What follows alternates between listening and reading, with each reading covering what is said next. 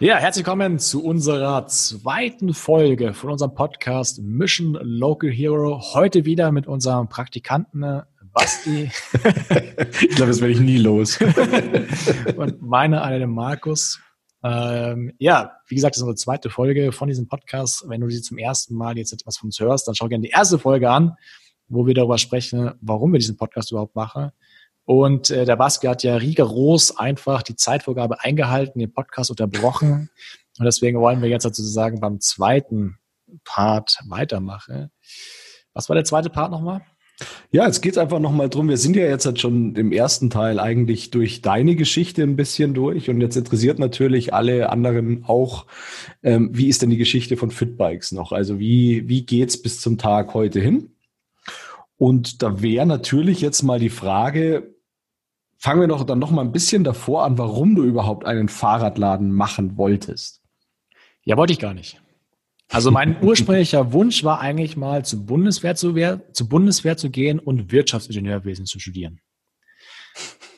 Das ist ja mal was völlig anderes. ja, wir können es mal kurz sacken lassen, das Ganze hier. ähm, ich wollte studieren, also die Aussage war, du musst was werden im Leben, dann musst du was studieren. Äh, ich war technisch interessiert, ich war ein bisschen BWL-mäßig interessiert. Da fand ich Wirtschaftsingenieurwesen, das war, glaube ich, die Beschreibung und der Kontakt oder die Schnittstelle zwischen ähm, dem technischen und dem wirtschaftlichen. Das fand ich ja ganz spannend. Und warum zur Bundeswehr? Weil ich äh, keinen Bock hatte, äh, hört sich jetzt hart an, dafür nicht bezahlt zu werden. Also ich, ich wusste, dass ich jemand bin, der irgendwie starre Regeln braucht. Und bei der Bundeswehr hatte sozusagen starre Regeln. Das war auch irgendwie mit Trisemester statt Semester. Und du hattest halt Job in der Zeit. Ja, und mhm. das fand ich irgendwie besser, als wenn du einfach hier normales Unileben, Party, Lifestyle, kein Geld und äh, du kannst eigentlich stundenlang, jahrelang studieren. Weil damals war das ja noch nicht Bachelor, sondern Diplom, ne, wo du irgendwie ewig studieren konntest, bis du halt ja. zu alt warst. Und ja.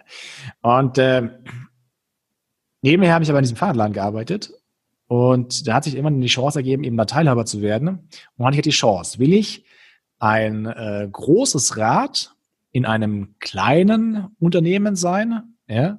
Oder will ich ein sehr, sehr, sehr, sehr, sehr kleines Rad in einem sehr, sehr, sehr, sehr, sehr großen Unternehmen sein? Und da war ich mir echt unschlüssig. Und ähm, ich war dann bei der Musterung. Und nach der Musterung wusste ich, dass ich eher das sehr große Rad in dem kleinen Unternehmen sein möchte. weil ich weiß nicht, wer schon bei der Musterung war, aber. Husten Sie mal bitte. Ja, das ist nicht so dramatisch gewesen. Ich, aber ähm, also es war einfach so überhaupt nicht meine Welt. Hm. Ja, dass ich sagte, okay, das, da kann ich nicht hin, da, da würden wir alle nicht glücklich werden, weder ich noch die Bundeswehr. äh, und äh, deswegen habe ich beschlossen, ich mache mich selbstständig. Ja, so ja. die Herleitung. Was war die Frage nochmal? Ähm, ja, warum Fahrradladen eigentlich? Ja, genau. Und, Endeffekt, und, ja. und äh, was sich bei diesem Fahrradladen begeistert hat, war, dass der so ein Anfänge war und dass ich sehr viele Gestaltungsmöglichkeiten hatte. Also wenn es damals ein Schuhladen gewesen wäre oder ein Motocrossladen oder keine Ahnung was, dann wäre es vielleicht auch einfach das gewesen. Ja, mhm. man muss dazu sagen, dass mein Hobby das Fahrradfahren ja auch erst gestartet hat, als ich mir dieses Fahrrad gekauft habe. Vorher hatte ich ja mit Fahrrädern nichts am Hut. Ich bin jetzt kein ehemaliger Rennradfahrer oder, oder keine Ahnung was. Also es gibt ja ganz viele Fahrgeschäfte, die aufgrund von einer sportlichen Werdegang gestartet mhm. worden sind oder am Ende eines sportlichen Werdegangs. Äh, ich bin damals einfach in dieses Hobby reingerutscht und habe das dann sowohl als Aushilfsjob gehabt als auch ähm, als privates Hobby. Ich bin dann sehr, sehr viel Downhill gefahren, habe sehr viel Mountainbikesport betrieben aber ich war nie irgendwie sportlich ambitioniert, da jetzt irgendwelche Siege zu machen. Mhm. Und ähm, was mich begeistert hat von Anfang an, war dieser Gestaltungsspielraum. Das heißt, du hast irgendein Problem, eine Herausforderung und du überlegst dann eine Lösung dafür und ähm, am Ende siehst du ein Ergebnis und du siehst, dass deine Lösung dort funktioniert. Und ich glaube, im Nachhinein betrachtet, ist das auch eine der größten Eigenschaften, die ein Unternehmer haben sollte, dass er sozusagen ähm, Probleme, nicht Probleme sieht, sondern direkt äh, das eine Herausforderung sieht und daraus eine Lösung zu erfinden. Ja, und das, ja. nichts anderes habe ich eigentlich letzten Jahre gemacht. Und äh, ja, aber es ist halt ein Fahrradladen. Und zum, zum Glück ein Fahrradladen, weil wenn es ein Schuhladen gewesen wäre, dann hätten wir jetzt ganz andere Thematiken. Gibt es ja kaum noch. Fahrradbranche ist ja zum Glück sehr, sehr aufstrebend und zum Glück ist ja auch ein Hobby von mir dann geworden und irgendwann hat er der Beruf. Äh, ja, so bin ich sozusagen in der Fahrradwelt gelandet. Ja, und daraus entstand dann Fitbikes. Genau. Genau, wie ist, wie ist der Werdegang von Fitbikes? Also wir haben jetzt dich jetzt mal komplett abgehakt. Ähm, Werdegang von Fitbikes, du hast ja schon gesagt, 2015 war dann quasi der Startschuss. Genau, in dem, in der, auf 217 Quadratmeter in Berg am Leim. Und äh, der Anfang war von mir, ich wollte zwei Dinge erreichen. Zum einen wollte ich mich unabhängig von Öffnungszeiten hinbekommen, weil ich habe ja sozusagen, war ja das, war ja eigentlich alleine Fitbikes mit vier, fünf Mitarbeitern. Aber alles hing von mir ab. Und ich wollte es irgendwie hinbekommen, dass ich ein äh, steuerbares Marketing habe. Und dann habe ich unheimlich viel Zeit da reingesteckt. Also schon vor 2015 habe ich ja in einem anderen, zusammen mit dem anderen Fahrradladen irgendwie gemacht. Da habe ich irgendwie sieben Tage die Woche gearbeitet. Das hat dann äh, zum Start von Fitbikes nicht aufgehört, aber äh, das Ziel war herauszufinden, wie kann man sozusagen steuer, gesteuert oder geplant Kunden in den Laden reinbringen. Ja?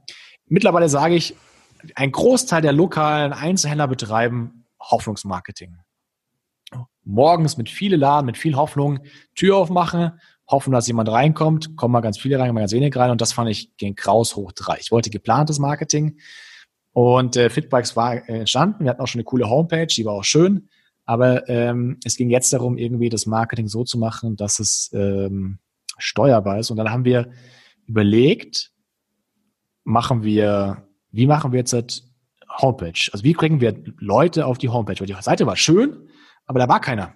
Also wenn du Google Analytics aufgemacht hast, hatten wir irgendwie so 100 Besucher in der, im Monat. Und das ist irgendwie nicht genug. Ne?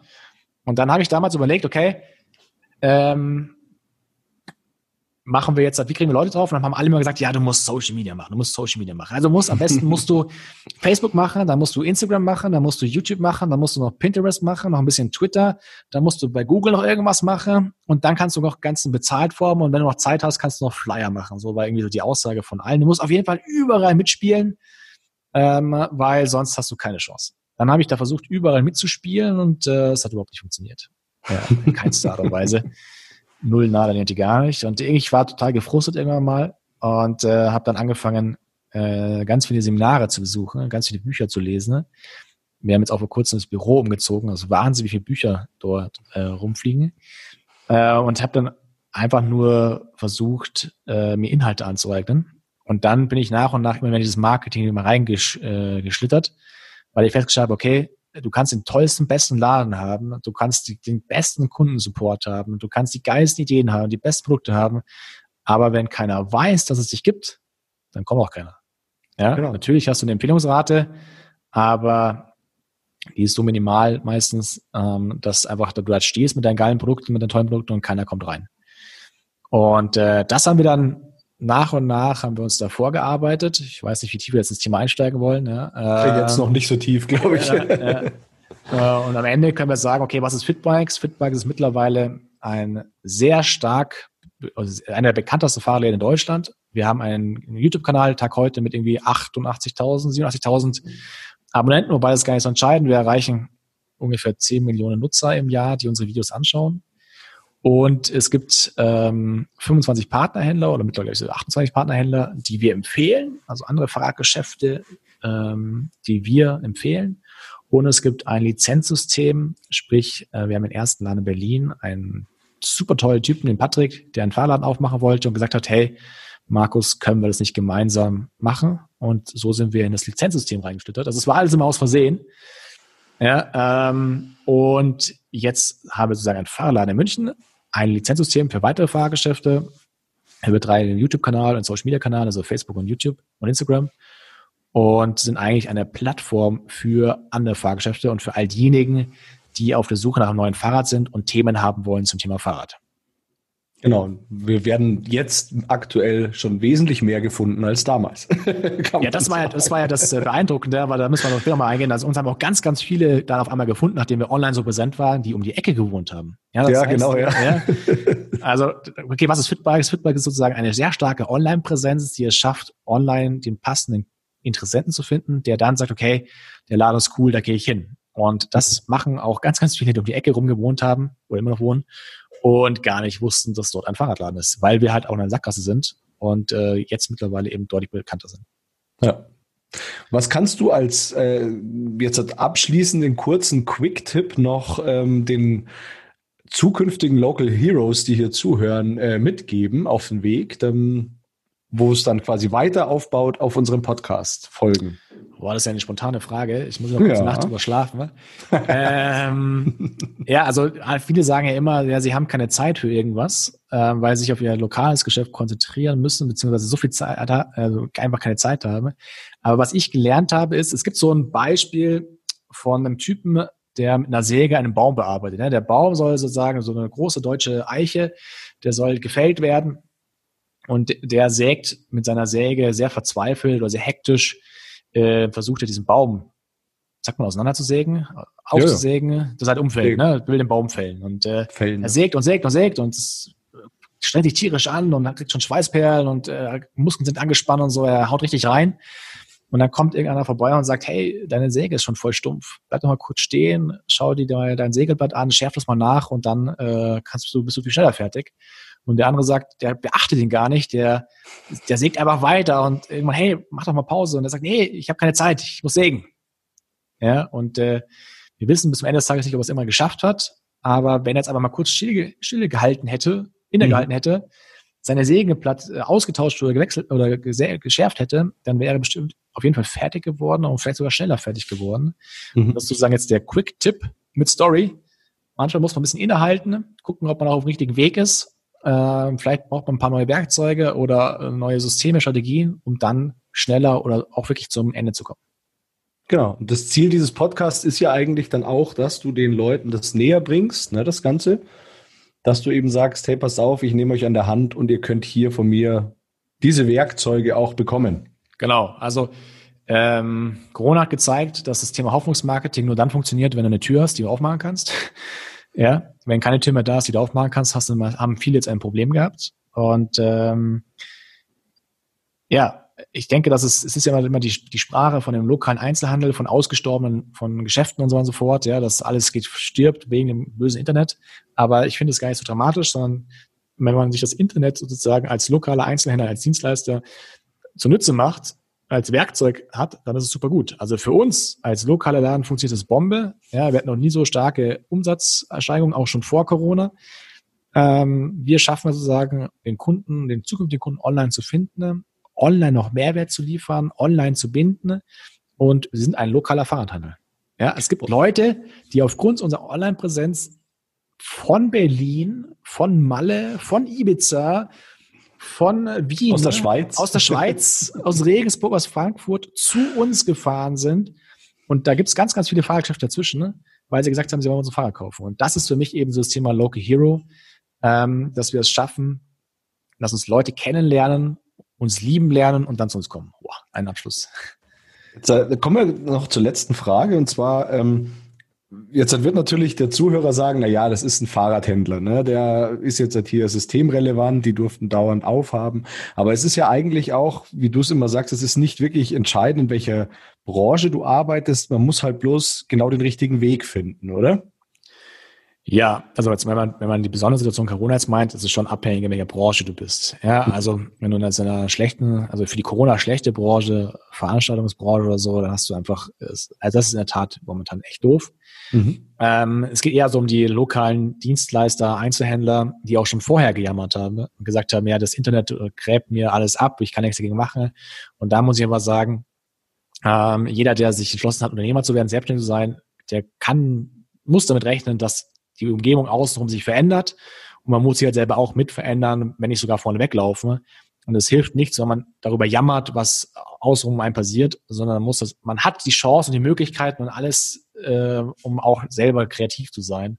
Und mhm. unser Beispiel zeigt, dass wir mit sehr, sehr wenig Mitteln, viel Schulden, ähm, wenig Know-how, aber mit sehr, sehr viel Fleiß Sturheit und Navität und Motiv Begeisterung. Und Motivation und Begeisterung, glaube ich, dann auch viel erreichen kann. Ja. Mhm. Aber wir hatten auf jeden Fall nicht die besten Voraussetzungen vor fünf Jahren, um jetzt da zu stehen, wo wir heute stehen.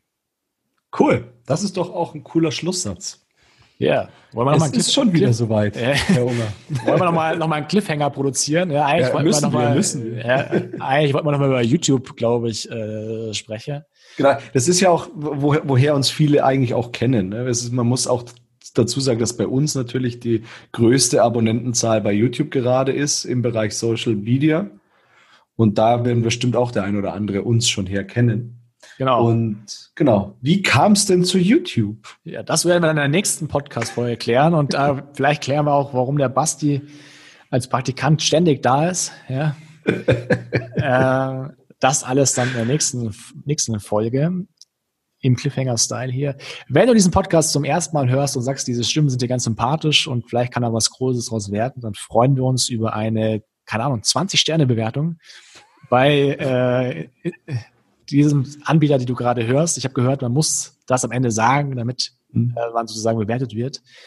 Aber im Endeffekt freuen wir uns vor allem, vor allem, wenn du uns abonnierst und beim nächsten Mal wieder dabei bist. Von daher sagen wir Danke und vielen Dank. Bis zum nächsten Mal.